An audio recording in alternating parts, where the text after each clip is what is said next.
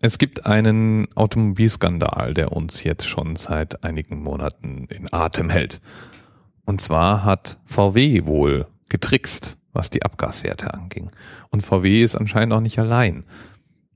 Pack mir auf die Seite, dass ich es völlig unglaublich finde, wie ein Unternehmen von der Größe VWs die Energie aufbringt, einen derartigen Hack unterzubringen in seinen Fahrzeugen, sind die Dimensionen bemerkenswert. Allein in Deutschland sollen mindestens 2,5 Millionen Fahrzeuge eventuell von einem Rückruf betroffen sein.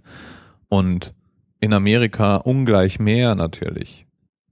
Der finanzielle Schaden und der Image-Schaden für VW ist enorm.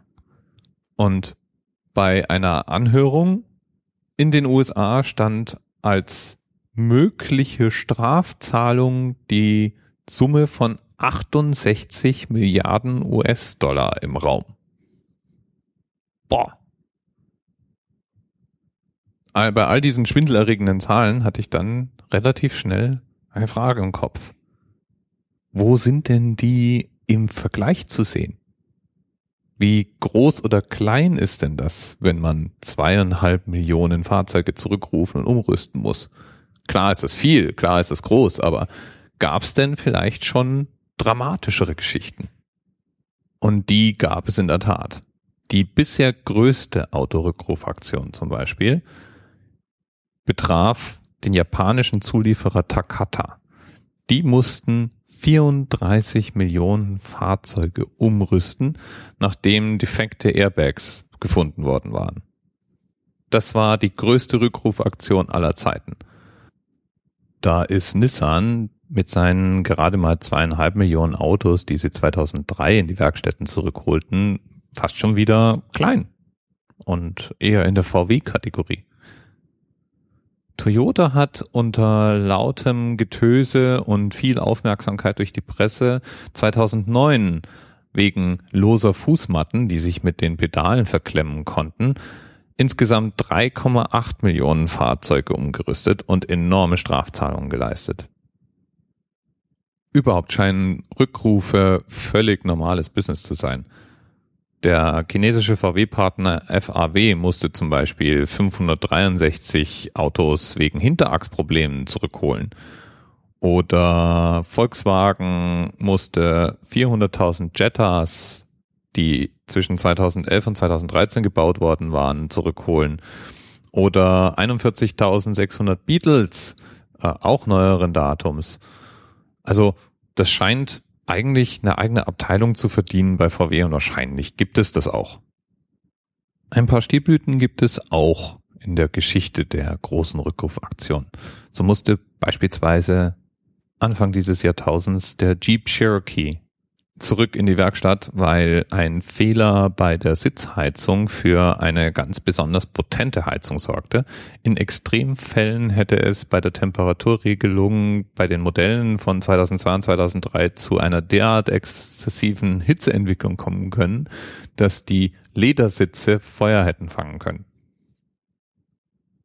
Und Mazda hatte das Vergnügen, der gelben Sackspinne hinterher zu jagen die 2011 ganz besonders in Mazda 6 Modellen ihre Netze in die Tankentlüftung webten.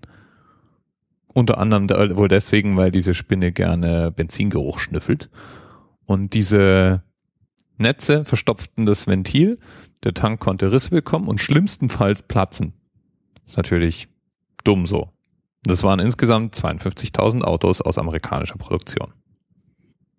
Fragt sich natürlich auch, ob in einem anderen Land Mazda sich die Mühe gemacht hätte, diese Autos zurückzuholen. Oder einfach darauf gepokert, dass keiner von diesen Tanks jemals platzen würde. Aber Amerika ist bekannt für teuren Verbraucherschutz. Da geht man doch lieber kein Risiko ein. Weniger spaßig, wenn gleich genauso skurril war ein Problem, das 2011 Citroën hatte.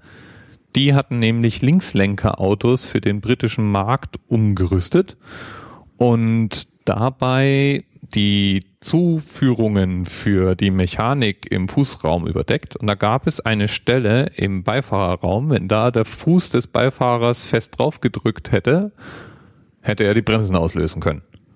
Das ist doof, wenn man so einen Mitbremser neben sich sitzen hat. Vom Ablauf her ist es in Deutschland so geregelt, dass bei einer möglichen Gefahr für den Verbraucher, und das kann eine von allein zufallende Heckklappe genauso wie ein plötzlich auftretender Getriebeschaden sein, der auf einen systematischen Defekt zurückgeht, das Kraftfahrtbundesamt informiert wird. Und das Kraftfahrtbundesamt organisiert dann auch den eigentlichen Rückruf. Die Fahrzeughalter werden dann per Post informiert und äh, es kann sogar so weit gehen, dass wenn es ein besonders schwerwiegender Vorgang ist, das Kraftfahrtbundesamt auch die Rückrufaktion überwacht und Verbraucher verpflichtet, das Auto in die Werkstatt zu bringen. Auch beim gerade anliegenden VW-Skandal wäre das übrigens der Fall. Da müssten wir als Volkswagen-Besitzer, ich fahre einen Touran, die Kiste in die Werkstatt bringen, egal was. Und das geht so weit, dass theoretisch auch Strafen verhängt werden können, wenn wir dem nicht nachkommen. Yippie Ein Grund mehr, mich darauf zu freuen, mein Auto ein für alle Mal abzugeben, wenn nächstes Jahr mein Leasingvertrag ausläuft. Bis bald.